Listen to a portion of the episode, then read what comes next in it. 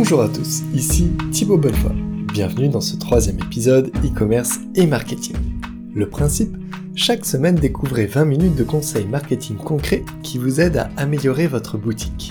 Mes recommandations ont vocation à développer votre trafic et optimiser votre transformation. Cette semaine, nous parlons marketing viral, le Graal que toutes les personnes cherchent à atteindre, voir ces communications se répandre dans le monde entier sans rien faire ou presque. Avant de commencer, si ce podcast vous plaît, le meilleur moyen de m'aider, c'est de le partager sur votre LinkedIn ou Facebook. N'hésitez pas à me contacter pour partager votre expérience, vos outils, vos conseils et vos remarques. Pour cela, rien de plus simple. Suivez-moi sur mon compte Twitter, autrice, O-T-H-R YS. C'est parti. Le marketing viral, beaucoup de monde souhaite en faire mais peu arrivent à le mettre en place de manière euh, spectaculaire. Imaginez maintenant euh, que vous ayez les clés pour mettre en place votre campagne. Vous envoyez votre message à un groupe d'amis et bam, votre campagne devient virale. Elle traverse les réseaux sociaux, vos cercles d'amis. Formidable, n'est-ce pas? Le marketing viral apporte encore beaucoup de mystères. Alors lesquels sont-ils? Premièrement, quel type de contenu devient viral? Deuxièmement, comment obtenir des partages?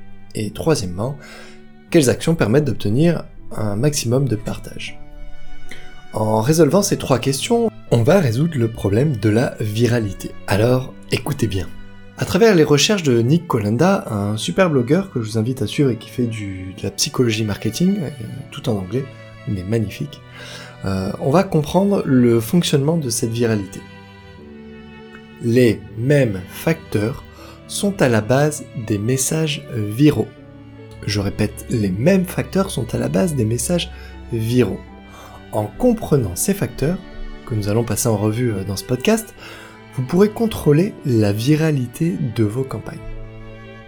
Le problème des campagnes euh, marketing d'aujourd'hui, c'est que bah, dès lors qu'un marketeur euh, cherche à faire une campagne virale, il suit la même approche il fait une, action qu'il souhaite afficher au reste du monde, et pour cela il prend contact avec des influenceurs. Alors dans certains cas, bien sûr, ça fonctionne, tant mieux, c'est super, mais cependant, ça restreint la viralité pour trois raisons. Première raison, c'est la faible interconnectivité. Les personnes qui reçoivent le message de l'influenceur ne sont pas connectées les unes avec les autres. Chacun reçoit son message dans son coin. Comme si une personne sur Instagram faisait une story, chacun regarde son téléphone dans son coin. Bien sûr, bon, toutes ces personnes sont connectées à, l'influenceur, mais c'est pas suffisant. Euh, pour maximiser la diffusion d'un message, votre, réseau a besoin d'interconnectivité. Quand les internautes qui reçoivent votre message sont interconnectés entre eux, euh, ben, la viralité du message s'effectue à l'intérieur de ce réseau. Imaginons euh, trois personnes, A, B et C. Si A et B partagent votre message dans un réseau de ces trois personnes, C va recevoir deux fois votre message, partagé une fois par A et partagé une fois par euh, B. Cette répétition d'exposition au message crée un effet boule de neige. Plus les personnes sont exposées à votre message depuis des personnes différentes, et plus cela crée de la viralité.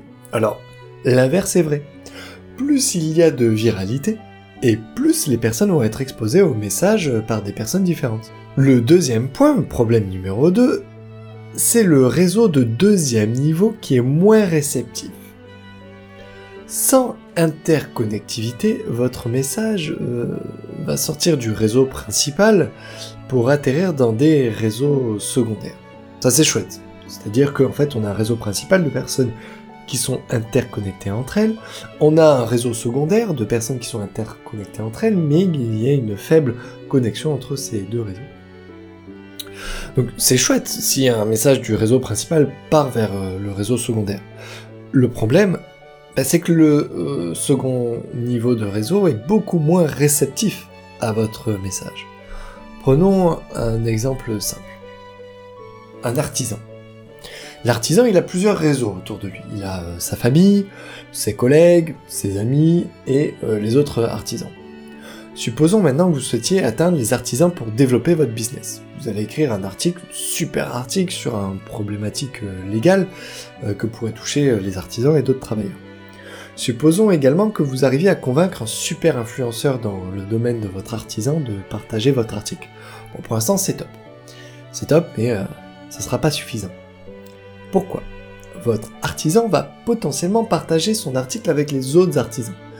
Mais cela ne va pas exposer votre article à ses autres réseaux, euh, ses autres collègues de travail, ses amis. Imaginez maintenant que votre influenceur ait la capacité de toucher les raisons secondaires avec son partage, c'est-à-dire qu'il peut directement toucher le cercle d'amis, la famille, les collègues de votre artisan. Nous avons d'un coup un réseau où tout le monde est relié, et là la viralité peut prendre. L'interconnectivité de votre réseau est indispensable. L'interconnectivité de votre réseau est indispensable.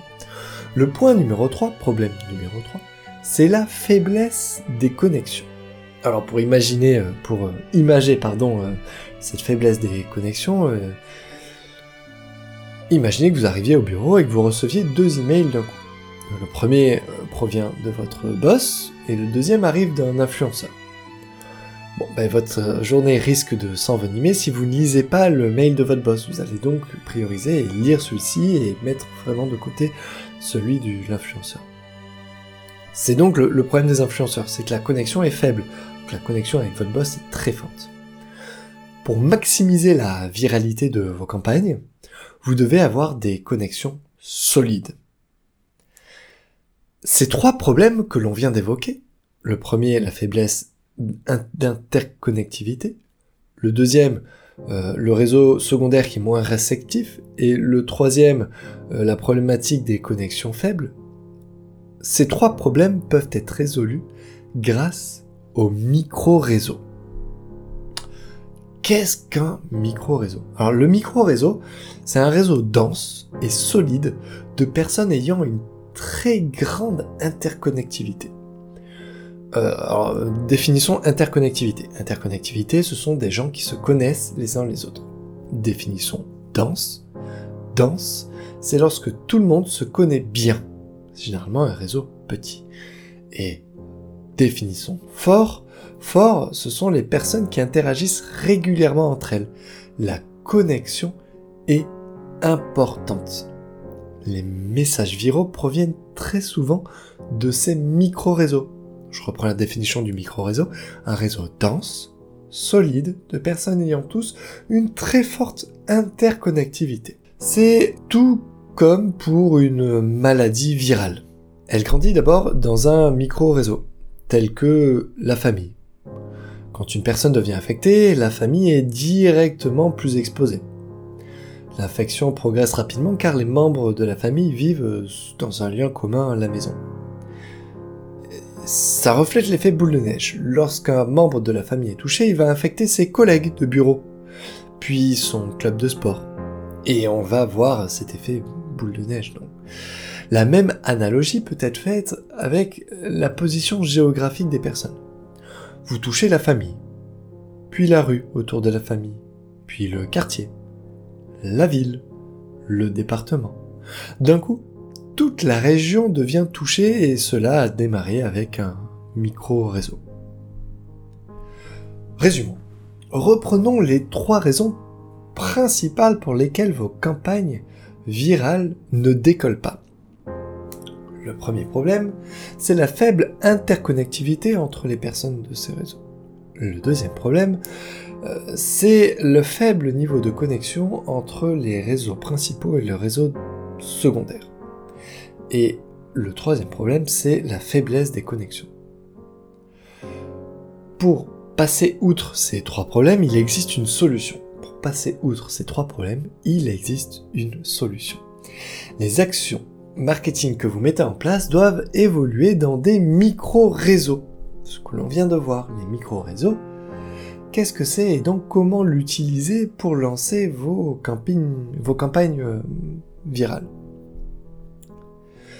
Donc le micro-réseau, réseau dense de personnes ayant une forte interconnectivité. les plus grandes campagnes virales ont débuté dans des micro-réseaux. Ces réseaux rassemblent des personnes qui se connaissent tous très bien et qui échangent régulièrement. Les protagonistes sont peu nombreux. Alors j'insiste vraiment très très fortement là-dessus parce qu'on a du mal à imaginer qu'au début on a besoin euh, de un réseau où les personnes sont peu nombreuses. C'est l'opposé de ce qu'on recherche, non? Ben non. Ce que nous cherchons, c'est une solution pour faire passer notre message au plus grand nombre. Et je vais vous expliquer comment faire. Voici trois stratégies concrètes de campagne marketing qui fonctionnent et qui utilisent les micro-réseaux. Stratégie numéro 1. Visez un micro-segment puis étendez votre message à d'autres. Stratégie numéro 1. Visez un micro-segment puis étendez votre message à d'autres. Qu'est-ce que ça veut dire? Habituellement, euh, les marketeurs visent un marché, puis le segmentent en fonction de leur cible. Le problème, c'est que cela ralentit la propagation de votre message. Les segments sélectionnés sont souvent bien trop larges et les visiteurs targetés ne sont pas liés entre eux. Il ne faut pas targeter un segment du marché, mais une petite partie de votre segment de marché. Je prends un cas concret, celui de Facebook. Les micro-réseaux sont à l'origine de la croissance folle de Facebook. Ne croyez peut-être pas, je vais vous l'expliquer, les micro-réseaux sont à l'origine de la croissance folle de Facebook. Quand Mark Zuckerberg lance Facebook, il ne cible pas la terre entière, il ne vise pas un grand marché. Sa première audience se trouve être les étudiants, et plus particulièrement l'université de Harvard. Et cette décision change tout. Grâce à ce ciblage ultra spécifique, le bouche à oreille va très vite. En 24 heures, la moitié de 24, en 24 heures, la moitié de Harvard s'était inscrite. Voici la clé du succès. Les micro-réseaux sont eux-mêmes connectés à d'autres réseaux. Les étudiants de Harvard ont des amis en dehors de leur école.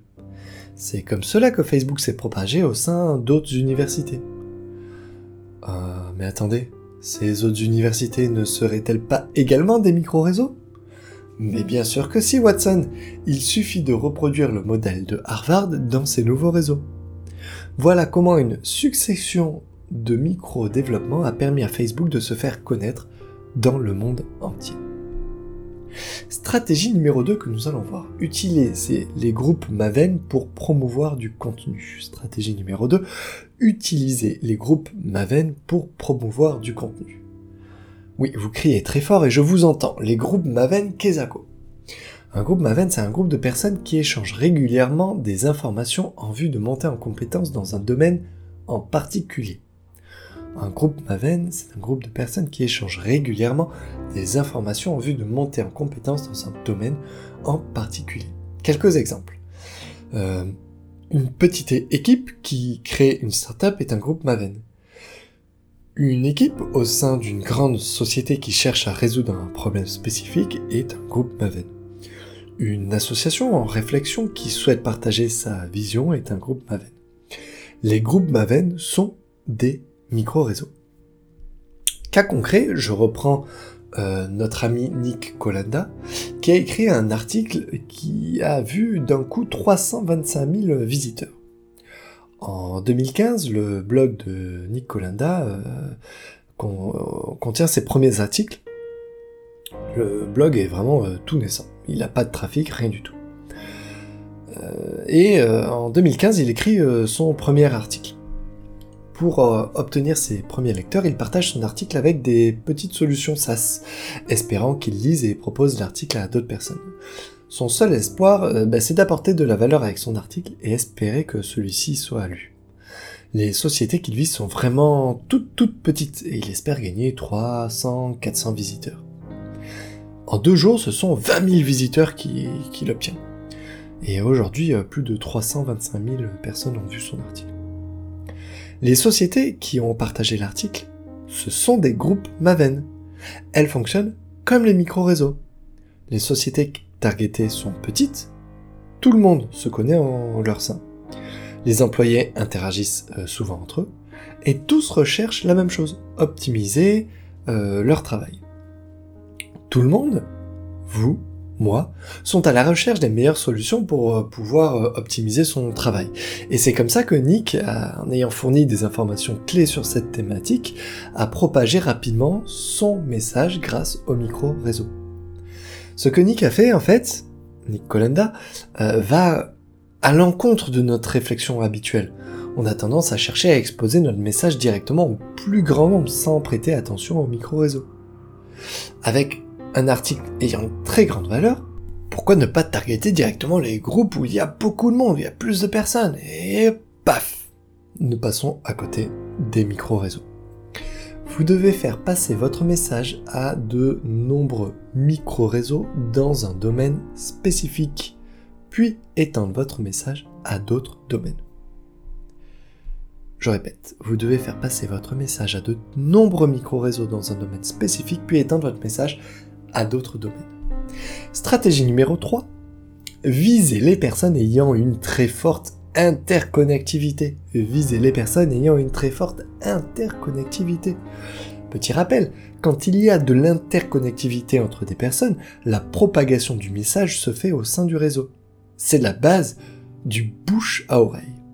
Cette stratégie de viser les personnes ayant une très forte interconnectivité s'applique également au content marketing. Vos contenus visent un segment de personnes différents en fonction du sujet abordé. Vérifiez l'interconnectivité de votre cible et préférez des sujets concrets et segmentés que des sujets qui visent un large public. Par exemple, le sujet suivant. Cette image peut tripler votre trafic provenant de Facebook. S'adresse aussi bien aux e-commerçants qu'aux blogueurs, qu'aux sites de news, etc. En retravaillant ce titre, e-commerçant, triplez votre trafic Facebook grâce à cette image simple, le sujet est beaucoup plus ciblé. À la fin de votre article, lancez une discussion, créez des échanges. Sur un large sujet, cela ne prendra pas. Sur un sujet qui cible des personnes ayant des expériences similaires, surprise, ça fonctionne. Ayez toujours en tête l'interconnectivité du réseau des personnes que vous ciblez. Celle-ci doit être très forte. Concluons je viens de vous montrer que les micro-réseaux, c'est la clé pour réussir vos campagnes marketing. Targeter ces réseaux est crucial. Cette attache doit être gravée au couteau dans votre bureau. C'est le facteur clé de succès de vos campagnes marketing. La portée de vos messages en sera transformée. Malheureusement, le concept de micro-réseau n'est que la partie visible de l'iceberg. Le marketing est un domaine extrêmement vaste. L'offre, le copywriting, le lead nurturing sont des domaines importants à connaître pour développer des campagnes à succès. Alors, à bon entendeur, continuez à suivre ce podcast. Ce troisième épisode e-commerce et marketing est maintenant terminé. Merci de l'avoir suivi jusqu'au bout. Si ce podcast vous a plu, le meilleur moyen de me le faire savoir, c'est de le partager sur LinkedIn ou Facebook. N'hésitez pas à me contacter pour pouvoir échanger ou m'indiquer quels sont les points que vous souhaiteriez voir abordés au sein de ce podcast. Vous pouvez me contacter sur Twitter via le nom Autrice O-T-H-R-Y-S. Mettez une note 5 étoiles sur iTunes ou tout autre endroit depuis lequel vous écoutez, cela me fera le plus grand plaisir. N'hésitez pas à vous abonner pour ne rien manquer des prochains cas. Euh, pratiques qui fonctionnent et des prochains conseils. Je vous invite également à lire le fabuleux blog de Nick Colenda. A très bientôt